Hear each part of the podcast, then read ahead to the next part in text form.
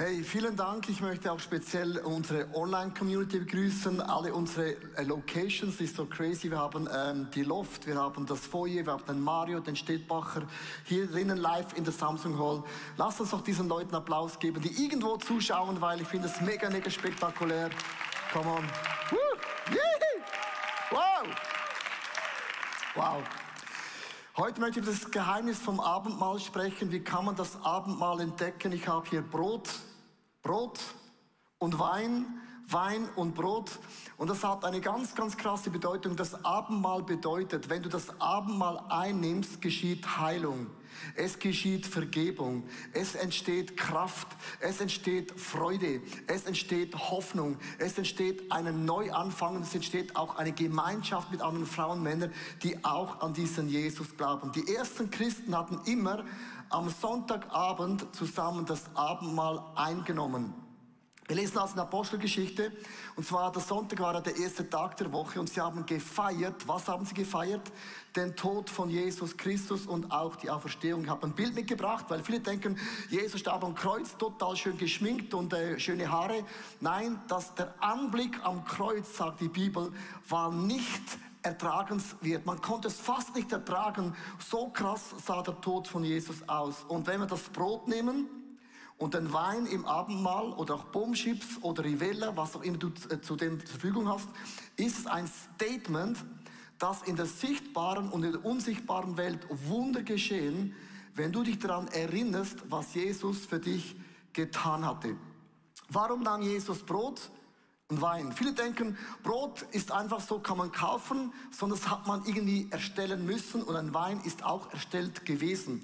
Die Bedeutung von Brot und Wein ist eben sehr, sehr tief und sehr, sehr ähm, ja, tiefgründig. Und zwar, ein Brot entsteht, ihr wisst das, durch so Körner, oder? Und Jesus sagt, wenn ich das Brot vom Leben bin, bedeutet das, Jesus kam auf diese Erde und er wurde geschlagen. Man schlagt, tretet, zerknistet aus diesen Körnern dieses Mehl. Mit anderen Worten, ein Brot entsteht nur, wenn etwas gemahlen wird. Man zerquetscht etwas raus. Und Jesus sagt, in mir wurde im Garten Gethsemane etwas rausgequetscht, etwas rausgedrückt. Und dann entsteht solches Mehl.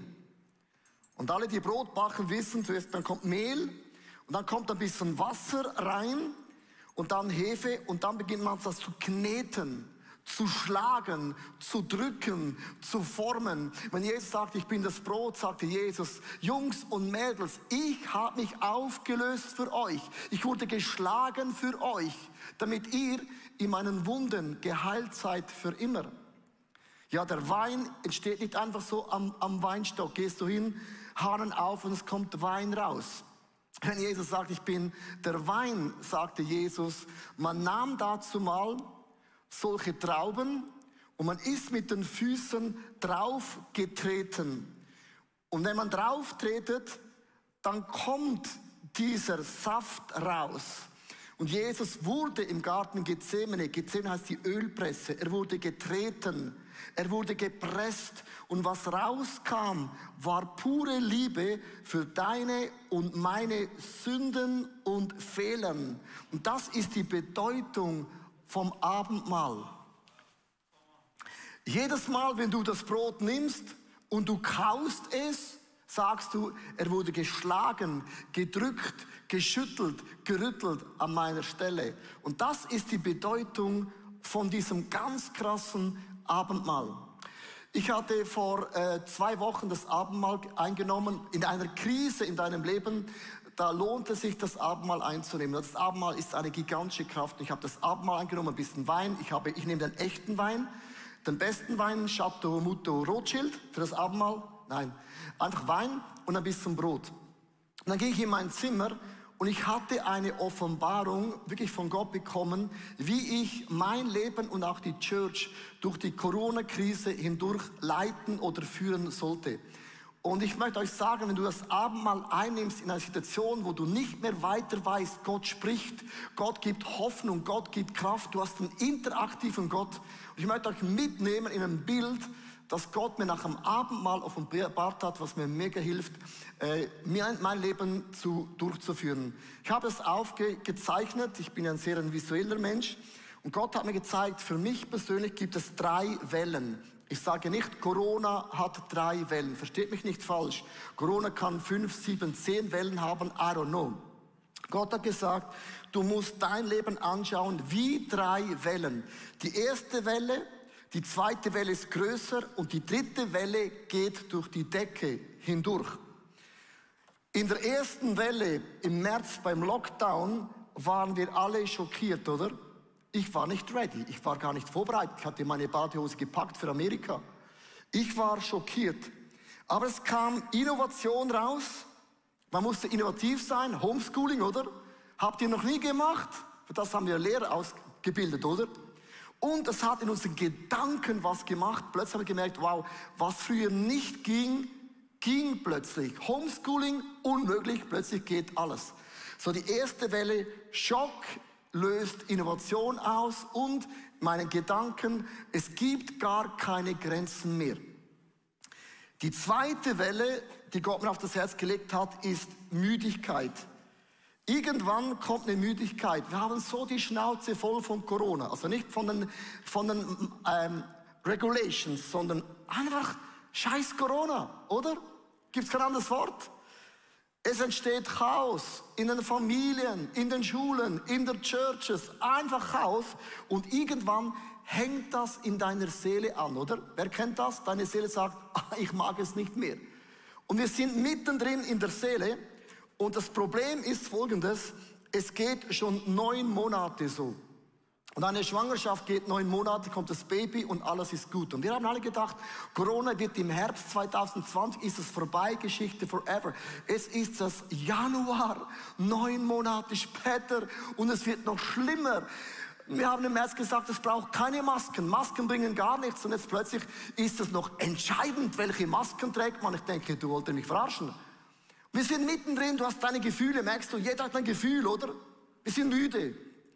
Gott hat gesagt, Leo, in der Müdigkeit drin, in deiner Seele, achte, dass du nicht dumme Dinge entscheidest. Entscheide nicht in deinem seelischen Chaos etwas, was du in ein paar Jahren bereust. Und jetzt kommt die Frage, ja, wann ist dann Corona am Ende?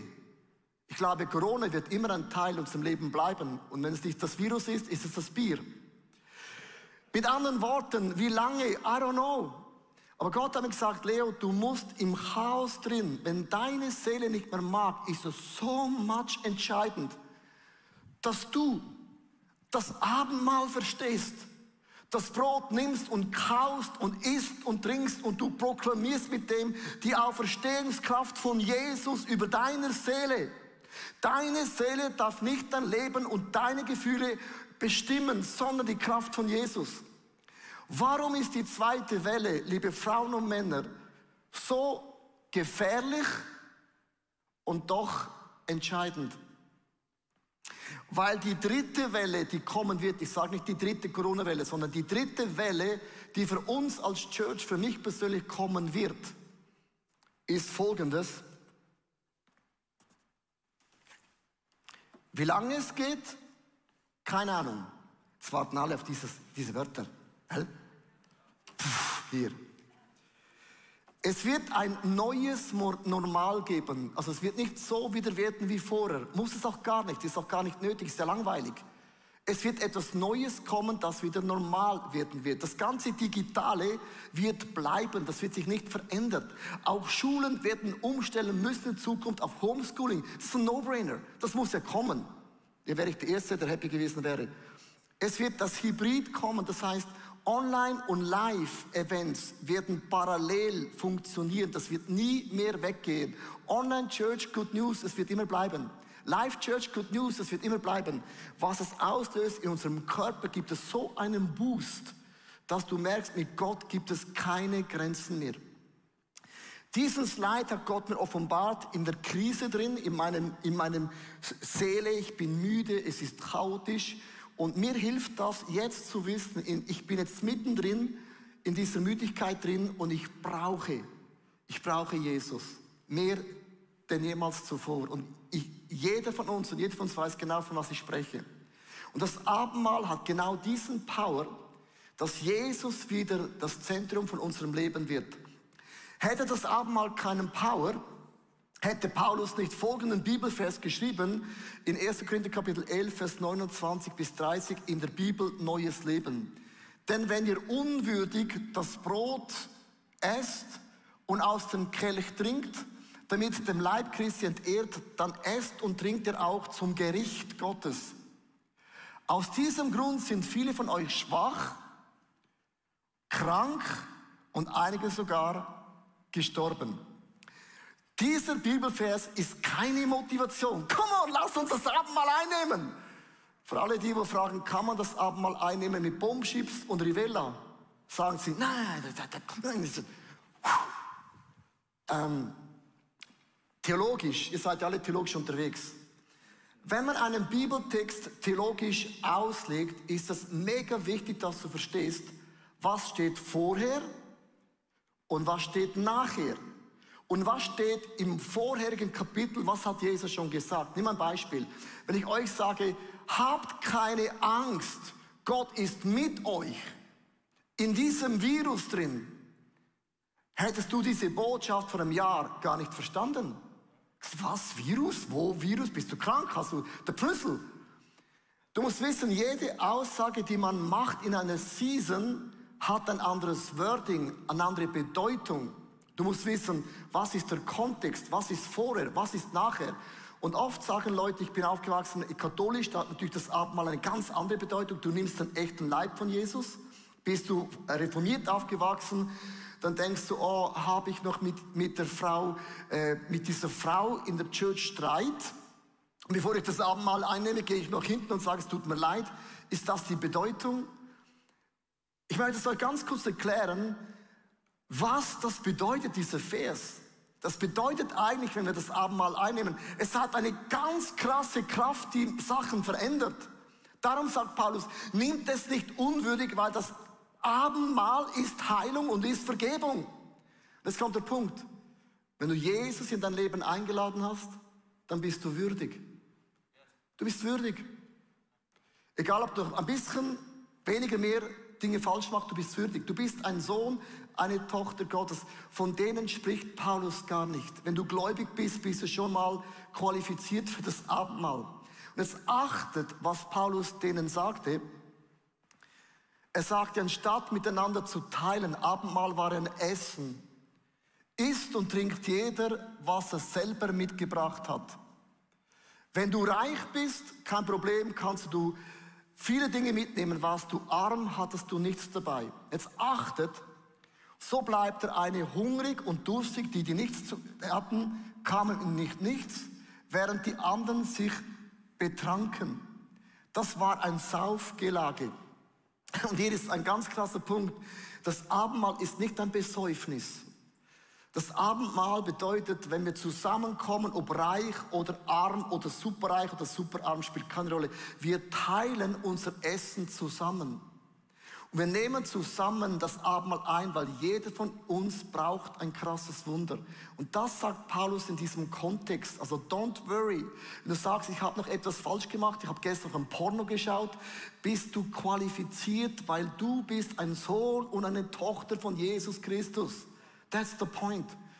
Und ich möchte euch zu dem Abendmahl leiten. Ich habe drei Stories, wo ich das ganz, ganz einfach und praktisch machen möchte. Ihr könnt gerne auf die Bühne kommen. Wir haben Kathi und Ben und wir möchten euch mitnehmen, die Kraft vom Abendmahl in drei Geschichten, die wir euch erzählen möchten, was das Abendmahl ganz konkret bewirkt. Ich möchte beginnen mit dem Brot. Und zwar, ich habe das schon gesagt, man hat das Brot, das Korn genommen, gemahlen, zertreten, gemühlt und Jesus hat sich aufgelöst für dein und mein Leben. Das Brot bedeutet, ich danke Jesus für die Heilung. Brot steht für Heilung. Der Herr Jesus in der Nacht, da er verraten war, nahm er das Brot, dankte und brach es und sprach, das ist mein Leib für euch, das tut zu meinem Gedächtnis. Achtet hier ein Wort. Jesus dankte seinem Vater im Himmel. Warum dankte Jesus seinem Vater im Himmel? Das Wort danken heißt auf Griechisch Eucharistie. Es ist eine Eucharistiefeier. Das Wort Eucharistie hat zwei Worte. Eu heißt gut, Charis, Gnade. Jesus dankte für die gute Gnade. Jesus dankte, dass Gott ein guter Gott ist, ein barmherziger Gott ist, nicht ein nachtragender Gott. Wir haben nicht einen nachtragenden Gott, der sagt, du hast es selbst verbockt, puh, ist dein Problem. Das ist nicht die gute Nachricht. Gute Gnade bedeutet, egal was du gemacht hast, Gott verschließt seine Augen, seine Ohren und sein Herz nicht. Gott greift ein. Das ist gute Nachricht. Und wenn ich das Abendmahl einnehme, dieses Brot, hat es eine Kraft. Ich möchte euch meine Geschichte erzählen, warum ich nicht bitter bin, nicht nachtragend bin, bis heute positiv geblieben bin und ich habe auch viele Geschichten erlebt. Ich habe erlebt, Menschen kamen, Menschen gehen, man in einer Church wie ICF, Menschen kommen, Menschen gehen. Und nicht jede Geschichte war so romantisch. Es gab auch Leute, wir haben es getrennt, manchmal im Streit. Es gab auch Kirchen, die haben sich uns vom ICF wegentwickelt. Nicht jede Wegentwicklung war in Freundschaft, einiges war Freundschaft, einiges war auch im, im Streit, hat sich das etabliert. Ich möchte ganz, ganz ehrlich sein. Kirche sind Menschen, das seid ja ihr, und das bin ja ich, und da geschehen einfach Dinge, die sind nicht optimal. Jedes Mal in meinen 20, 25 Jahren, seit ich diese Church leite, mit einem Team zusammen, habe ich es nie zugelassen, wenn ein Streit uns getrennt hatte, habe ich immer gesagt, hey, du hast deine Meinung, du glaubst, du bist recht. Ich habe Meinung, ich habe auch recht. So funktioniert das ja, oder? Jeder glaubt, er hat recht. Habe ich gesagt, hey, lasst uns das Abendmahl zusammen einnehmen. Und es geht nicht darum, dass ich dir sage, was du falsch gemacht hast, sondern ich will vor Gott und vor der sichtbaren und vor der unsichtbaren Welt einen Statement setzen, dass der Teufel, der Feind keine Chance hat, dass Bitterkeit, Wut und Hass dein und mein Leben beinhaltet. Verstehst du, was ich meine? Und jedes Mal kamen wir zusammen, wir waren nicht Freunde mehr, wir waren nicht mehr im gleichen Team. Das ist gar nicht der Punkt. Dann haben wir das Abendmahl eingenommen und ich habe gesagt, es tut mir leid, wo ich Dinge, die ich verletzt habe, Dinge, die mir nicht bewusst bin. Und ich bitte dich einfach, dass du mir vergibst, wie auch du die Vergebung von Jesus gebrauchst. Dann nahmen wir den Wein und haben Jesus gebeten, spüle alles weg von uns. Wir haben vor der sichtbaren, vor der unsichtbaren Welt ein Statement gemacht. Wir haben uns gelöst von Streit, von Hass, von negativen Reden. Dann haben wir uns gegenseitig gesegnet und dann sind unsere Wege getrennt gewesen. Man muss nicht Freunde bleiben. Aber im Geist haben wir den gleichen Gott, der ist Jesus Christus. Der hast kein anderes Team. Du siehst die Leute im Himmel sowieso wieder. Du kannst im Himmel keinen Bogen machen. Und ich möchte euch sagen, viel, ich kenne so viele Menschen, die sind so bitter, dass ein Mensch dich enttäuscht und verletzt hat. Das Leben wird dich immer enttäuschen, es wird dich immer verletzen, es wird nie aufhören. Darum ist das Abendmahl ein Statement, wo du nicht zulässt, dass Bitterkeit und Wut und Hass auf einen Menschen, was hineinkommt, dass wenn der Name erwähnt ist, sagt, puh, hör mal auf mit der, hör mal auf mit dem. Und die Kirche ist voll von diesem, hör mal auf mit dem, lass mich in Ruhe mit der. Ich habe dieses Herz nicht, weil ich mir entschieden habe, mein Leben ist mir wertvoll, dass nicht Menschen, die mich enttäuscht haben, oder ich habe sie enttäuscht, unsere Zukunft bestimmen. Versteht das Abendmahl bedeutet, Gott, heil meine Seele, heil meine Wunden. In den Wunden von Jesus Christus sind wir geheilt. Das ist eine Zusage und ein Zuspruch. Und wenn du nicht versöhnt bist mit deinem Ex-Mann, mit deiner Ex-Frau, mit Menschen, die dich verarscht, missbraucht haben, was auch immer, dann biete ihnen das Abendmahl an. Weil du vor der sichtbaren, der unsichtbaren Welt ein Statement machst. Das Abendmahl bewirkt Heilung. Darum ist es auch umkämpft, das Abendmahl. Ben, du wirst uns erklären, äh, der Wein, nimm mal das Glas, du bist schon 18 gewesen. Ähm, das ist die Vergebung von Jesus. Ja, genau. Also, wenn ich an das Abendmahl denke, wenn ich es einnehme, dann erinnert es mich an unglaublich viele Sachen. Primär erinnert es mich daran, wie ähm, was wir, wir stehen unter einem neuen Bund, wir wurden Vergebung, äh, mein Leben wurde teuer erkauft, ich, ich, ich habe eine neue Identität, aber was es mich vor allem am meisten daran erinnert ist, hey, mir wurde viel vergeben. Mir wurde viel vergeben und am Anfang, wenn ich das einmal einnehme, dann merke ich, hey, Ben, eigentlich bist du ein sündiger Mensch. Eigentlich, eigentlich, du brauchst Jesus so krass. Klar, wir sind jetzt keine Sünder mehr, sondern Heilige, weil, wir, weil wir uns ja für Jesus entschieden haben. Aber trotzdem begehen wir immer noch Sachen, die die, die Heiligkeit von Gott verletzen. Und wenn ich Jesus nicht hätte, dann könnte ich, würde ich mich disqualifizieren für eine Ewigkeit mit ihm. Und deswegen beim Abendmahl, da finde ich mich immer wieder am Fuß von dem Kreuz und merke, hey, eigentlich müsste ich dort hängen. Eigentlich habe ich das verdient. Ich müsste dort sein, ich habe das eigentlich verdient und ich merke, wie in diesem Moment, wie ich von der ganzen Welt gefühlt am meisten Vergebung brauche, weil ich mir meine Sünden so klar wieder aufkomme und merke, hey, mir wurde viel vergeben und dann, wenn ich das einnehme, wenn ich, das, wenn ich den Wein trinke, dann danke ich Gott, ich danke ihn immer wieder, ich danke Jesus, danke für deine Vergebung, danke für deine Liebe, deine Gnade. Und er erinnert mich, erinnert mich, wie krass ich geliebt bin, wie teuer mein Leben erkauft worden ist und aber vor allem, wie viel mir vergeben wurde. Und das sind zum Teil die intimsten Momente mit ihm. Das sind die intimsten Momente, weil, weil ich erinnert werde, was diese Vergebung, was das für eine Kraft hat in meinem Leben und was es auslöst bei mir. Und Jesus sagte, wem viel vergeben wurde, der liebt viel. Und das wünsche ich mir für mein Leben so krass, dass ich dass ich immer wieder daran erinnert werde, wie sehr, wie viel mir vergeben wurde und wie fest ich lieben darf. Und dass es in mir weckt, ist eine Kraft, eine Leidenschaft, eine, eine, eine, wirklich eine Leidenschaft und eine Kraft, zum den Auftrag, der Jesus mir gegeben hat, nachzugehen. Er sagte, hey, liebe die Menschen kompromisslos, verkündige meine Vergebung dorthin, wo du gehst, treibe Dämonen aus, bete für die Kranken etc. etc. Aber das alles kann ich nichts machen, wenn ich nicht immer wieder an den Punkt zurückgehe und mir wieder vor Augen führe, hey Ben, dir ist viel vergeben worden. Dir ist viel vergeben worden. Das löst das Abendmahl mir aus und ich hole schnell mein Handy. Ähm, denn in der Bibel lesen wir folgendes, vielen Dank. Und zwar im, 11, im, 11. Korinth, im 1. Korinther 11, 25 steht, desgleichen nahm er auch den Kelch nach dem Mahl und sprach, dieser Kelch ist der neue Bund in meinem Blut, das tut, so oft ihr daraus trinkt, zu meinem Gedächtnis. Sprich, wenn wir das einnehmen, da erinnern wir uns immer und immer und immer und immer wieder daran, an die krasse Vergebung, die Jesus für uns bereit hat. Danke, Ben. Seit September 2020 nehme ich jeden Tag das Abendmahl.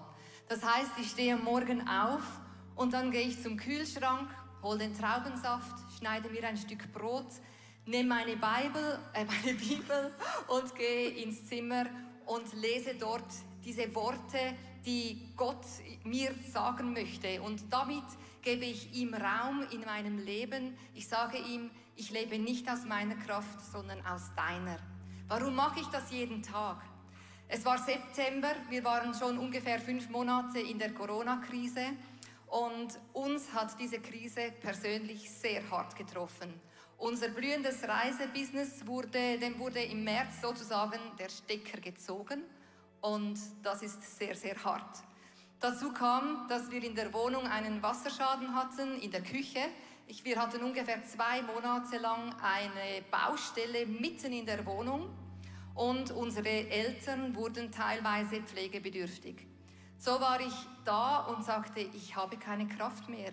Ich, ich hatte äh, Zukunftsängste, ich war verzweifelt und merkte, ich brauche Kraft. Da bin ich über einen Vers im Johannes 6, 56 gestolpert. Jesus sagt dort, wer meinen Leib isst und mein Blut trinkt, der bleibt in Gott und Gott in ihm. Und der lebt in der Kraft Gottes. Und ich dachte, genau das brauche ich. Jeden Tag brauche ich das. Und so kam die Idee, dass ich das Abendmahl zu meinem persönlichen Morgenritual machte. Was passierte da? Ich nehme das Brot, ich esse es und trinke diesen Traubensaft und ich spüre, wie das physisch in meinen Körper hineinkommt. Und so nehme ich eigentlich jeden Morgen als erstes die Vergebung, die Liebe, die Kraft, die Hoffnung von Gott in mein Leben ein. Und meine Gedanken sortieren sich, meine Seele beruhigt sich und ich bekomme Kraft für jeden Tag. Ich weiß noch nicht, wie lange ich das noch so weitermache jeden Tag, aber seit September hat mich das sehr durch diese Krise geholfen. Die Situation ist immer noch dieselbe. Wir können kaum Reisen verkaufen. Aber ich staune, wie Gott vorgesorgt hat. Er hat uns die Reserven gegeben, dass wir eine so gewaltige Krise überstehen können. Und er ist unser Versorger, egal wohin das uns noch führen wird. Meine Probleme sind immer noch da, aber meine Sicht hat sich geändert. Ich empfange jeden Morgen Kraft, Lebensfreude und Hoffnung für den Tag, weil ich mich ganz eng an ihn halte. Come on. Verstehst du, das Abendmahl ist so eine gewaltige Kraft. Ich hatte diese Offenbarung für mich, das ist mega wichtig. Wenn du eine Gemeinde leitest, ein Movement leitest, wir haben 77 ICFs, ist es nicht unrelevant, dass du weißt, was du tust, oder? Und mir gibt es so Mut, dass ich weiß, jetzt in der zweiten Welle, wo ich drin bin, wo ich müde bin, meine Seele hat eine klare Meinung, dass du nichts Dummes tust und ich mich ready mache für die dritte Welle, die Menschen in das Reich von Gott hineinbringen wird wie noch nie zuvor. Weil Kirche ist nicht ein Gebäude. In der Corona-Krise könnten vielleicht unsere Gottesdienste, Small Groups nicht mehr so machen wie immer. Aber mein persönlicher Glaube kann mir niemand rauben. Mir, mein Jesus, ich und mein Abendmahl kann dir niemand rauben. Also entweder funktioniert dein Glaube, weil du alleine stehst und wenn nicht, ist es gut, wenn es durchgeschüttelt wird. Es müssen Dinge durchgeschüttelt werden, weil es durchgeschüttelt werden muss. Abendmahl bedeutet, ich nehme das Brot, ich danke Jesus, dass er an meiner Stelle sich zermahlen ließ und in seinen Wunden bin ich geheilt. Ich bete für Heilung für meine Seele, für Freundschaften, für Dinge, die in meinem Leben krank sind. Es kann auch Gedanken sein, die krank sind. Und wenn ich dieses Wein nehme, sage ich Jesus, und deine Vergebung geht durch meine Adern hindurch. In mir schlägt nicht das Leoblut, das Blut von Jesus Christus schlägt, pulsiert durch mein Herz. Und ich sage, das Blut von Jesus, Vergebung, Neuanfang, Hoffnung ist mein Fundament. Und dann steht man auf wie Kathi, man geht hinaus und man weiß, man ist getragen von einer göttlichen Kraft.